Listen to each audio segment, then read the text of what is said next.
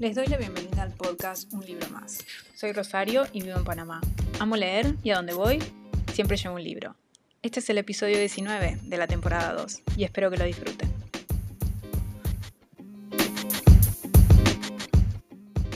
En el episodio de hoy vamos a hablar de dos trilogías que terminé el año pasado.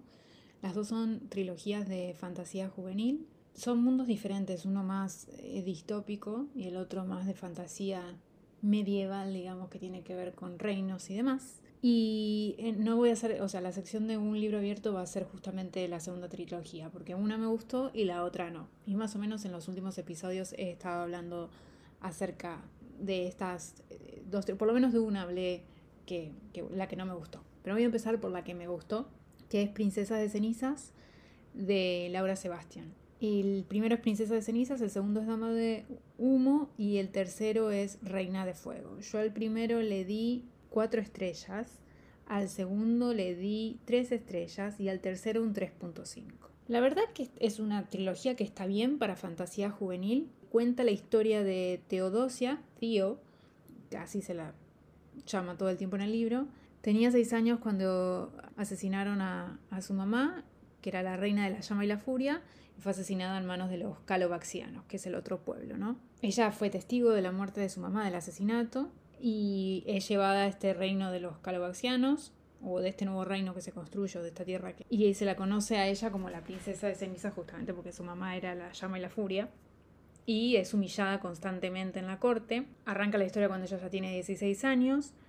Es prisionera, o sea, es mantenida rehén todos esos años. Y constantemente es humillada por el Kaiser, que en este caso es como el villano. La historia entonces comienza aquí con Teo con 16 años, estando en, este, en esta situación donde es una prisionera en un palacio con la gente que mató a, a, su madre, sabiendo que además es heredera de ese lugar, de ese territorio, de ese palacio. Y ella tiene una amiga, amiga, es la persona con la que se ha tenido que criar, que es hija de un militar, y que también, bueno, está, es un poco testigo de todo lo que está pasando el Kaiser, que tiene un hijo también, que es militar, pero bueno, se encarga más, más que nada de navegar. Y Theo sabe que que tiene que en algún momento escapar de esta situación, sabe que en algún momento tiene que recuperar a su pueblo, el pueblo ha sido esclavizado y sabe que tiene que hacer algo, pero es muy difícil para una chica de 16 años romper con esto. Entonces hay un momento clave y que para mí este es, una cosa de las que me gustó porque además pasan los primeros eh, capítulos, no es una simple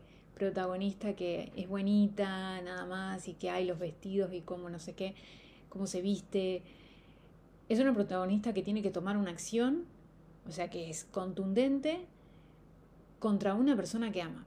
Están los primeros capítulos, no estoy diciendo nada que sea un spoiler. Y tiene que hacer esto forzada además por, su, por la tortura, por la situación en la que está. Y, creo que eso hace que tenga una madurez este personaje que en otras eh, historias no he visto. Y es lo que me gustó en principio de ella porque además me lo pusieron enseguida. Después la historia la vamos viendo cómo se desarrolla en, este, en esta búsqueda que ella hace de recuperar el trono y de liberar a su pueblo. El Kaiser es un, es un buen villano, pero sobre todo va a haber, lo que me gustó del, primer libro es que hay una, un giro en, la última, en las últimas páginas con otro villano. Y, creo que eso a la historia le aporta mucho. Y que además en el segundo libro también se... Y, y, ese final que tiene el cuarto libro con cosas tan inesperadas, que, que además el personaje se, se vuelve forzado a hacer, de traiciones. Creo que está muy bien armado. El segundo y el tercero, el segundo por ahí lo que me pasó es que eh, es mucho como el, síndrome del segundo libro, ¿no? Es, es, la historia de seguir buscando, demás, y nos está construyendo el puente, pero no es que pasa algo, pasan cosas importantes, sí, pero no es lo más relevante. Nos están construyendo el momento, ¿no? Para el tercer libro. Otra cosa que me gustó es que, si bien obviamente hay una cuota de romance porque es una novela de fantasía juvenil, lo que tiene este libro es que no siento que la, protagonista ponga eso en primer lugar. La afecta, la impacta, sí, esos, esas posibilidades amorosas. Y en un momento parece que la está como poniendo muy en su lugar, pero sobre el tercer libro por ahí se ven otras cosas de ellas, otros aspectos de ella que me gustaron al final como personaje que no la hacen contradictorio a lo que vi desde el inicio. Es decir, es un personaje fuerte. Creo que el personaje mantiene todo el tiempo eh, es constante, digamos, en su madurez, madura bien a lo largo de la historia y sabe bien cuál es su prioridad.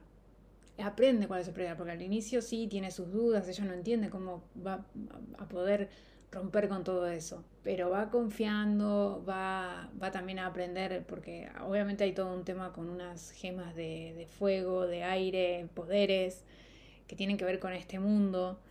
Eh, están las minas que tienen estos, estas gemas es también aprender a usar su poder, el cómo los demás que tienen ciertos poderes también pueden ayudar a su causa. Entonces es una trilogía que está bien, que es interesante si te gusta la, la fantasía. A mí siempre de la fantasía juvenil lo que me pesa mucho es el tema del romance. Y acá, si bien estuvo, me gustó cómo, cómo fue el desenlace. Y me gustó ella como personaje. Tío no es un personaje cansador, como no sé, pasaba como la de eh, Trono, Trono de Hielo es, eh, de Sarah J. Maas, que es un personaje que a mí me cansó desde el inicio, que no lo aguantaba. Esta no es un personaje así, no es, es una chica que sufrió. Y es lógico que no sepa cómo enfrentarse a. Me parece que es congruente la historia, ¿no? Se mantiene y se sabe mantener bien el tiempo. Me gusta la construcción de los villanos que aparecen a lo largo de la historia. Giros que se dan. El error que yo creo tuve es que lo dejé espaciar mucho entre el primero y el segundo libro, creo o el, segundo y el tercer libro, no me acuerdo, pero dejé pasar mucho tiempo, entonces como que la historia se me fue un poco, pero aún así eh, creo que es una historia sólida. Entonces, ahora paso a la otra trilogía en la sección de un libro abierto, a una trilogía que no me gustó. Y la trilogía que no me gustó es Divergente. Yo al primer libro le puse cuatro estrellas, creo que al segundo le di dos, y al, o dos o una, no me acuerdo, y al tercer libro, o sea, el primero es Divergente, el segundo es Insurgente y el tercero es Leal. Y tiene un cuarto que es como, creo que es como una novela que se llama Cuatro, Acá tenemos esta chica que Chicago se dividió, se dividió en diferentes facciones y ella pertenece a la facción abnegada y hay otras, la, está la de verdad, los que son atrevidos, que ahora no me acuerdo cómo es que se llama, pero esa es la facción que ella luego pasa. Y, bueno, este mundo es muy parecido, muy parecido. Tiene similitudes con los Juegos del Hambre. Hay también un tema de de superar pruebas todo el tiempo. En, eso tiene mucha similitud a, los Juegos del Hambre y salieron más o menos en, la misma época. La protagonista es Tris y claro, ella se pasa de facción porque ya a, cierta edad te, te permiten elegir otra facción, entonces ella se pasa de facción, que son como los atrevidos, ahora no me acuerdo el nombre que le ponían oficialmente. Y nada, como que hacen todas cosas locas. En realidad es una pavada honestamente. Pero a mí el cuarto libro no sé por qué me gustó, me pareció fácil, me pareció rápido llevar. Después la historia fue en picada. El segundo, honestamente, es un libro donde es ella y el romance que tiene con, con cuatro. Es eso. Y alguna que otra cosa que nos ponen de, de la historia, de cómo se va descubriendo. Y el tercer libro, y después se entiende por qué hacen esto, pero para mí tendría que haber hecho el cambio, o sea, tomar esta decisión de tener dos narradores que se alternan desde el inicio. No hacerlo, no cambiarme y ponerme un narrador en el tercer libro. Es decir, en el primero y en el segundo nos narra todo Tris. En el tercer libro nos meten a cuatro narrando también. Hay una razón. Eh, pero no me parece que es una decisión lógica para una trilogía, porque es obviamente que algo eh, te da una pista de lo que, un indicio de lo que puede suceder en la historia porque me metes un narrador que yo hasta ahora no había conocido más que desde la visión de Tris en el tercer libro recién.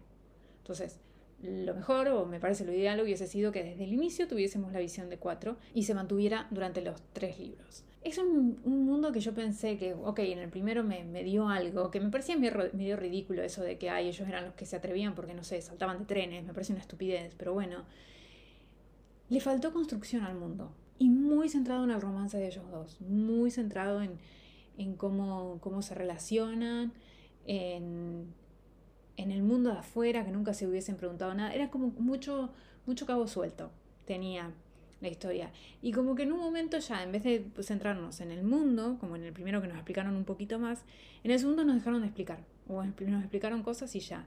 Y nos centramos más en el romance, entre ellos dos que van y vienen, van y vienen, o que si están juntos, si no están juntos, que si se quieren, si no se quieren, y me da igual. El personaje de ella em, me pareció molesto, al final no, no, lo soportaba, y el personaje de él tampoco lo quise.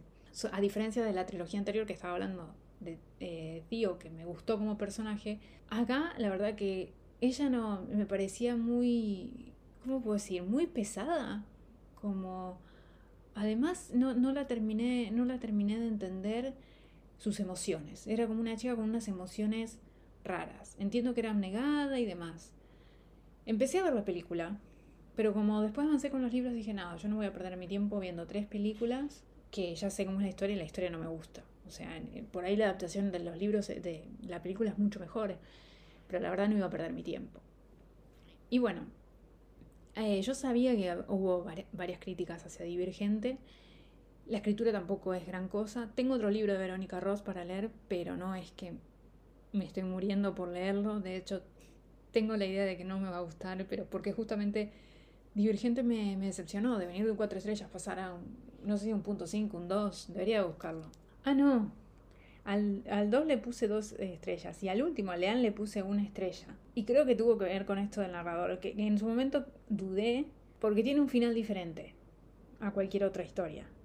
Pero no... Pensé que le había puesto dos estrellas, no, le puse una. Es que me fue, me fue un compromiso. Y honestamente yo ya sabía cómo terminaba la historia porque sin querer me la spoileé hace un tiempo, pero igual ya había leído el primer libro. Y, y al final no me disgustaba. Y dije, bueno, a ver cómo, cómo lo hace. Y la verdad es que no, me pareció. Me pareció mal la decisión desde el vamos de tener eh, dos narradores y no haberlo sostenido en los tres libros. Pareció que no es un cambio que se tiene que hacer en una historia.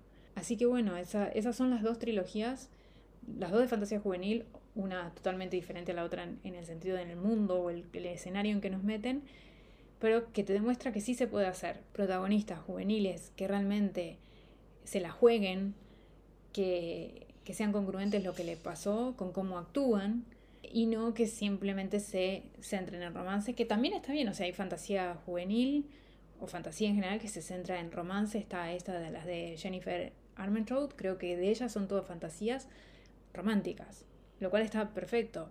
Simplemente que en Divergente fue ganando demasiado el peso del romance y no se le dio lugar a mostrarnos el mundo, que por ahí había mucho más para sacar. Aunque, claro, la premisa era un poco básica, esta división de Chicago en diferentes facciones. Y, y ya les digo, esta de que ellos eran los osados. Ah, ahí está, los osados.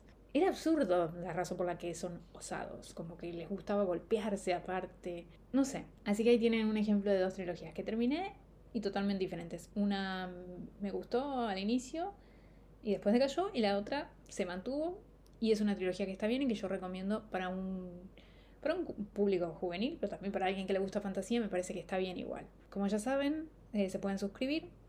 El, el, email es un libro más podcast.gmail.com Intento subir todos los martes algún episodio. Así que veremos la próxima semana entonces de qué libro hablaremos y nos vemos entonces en un libro más.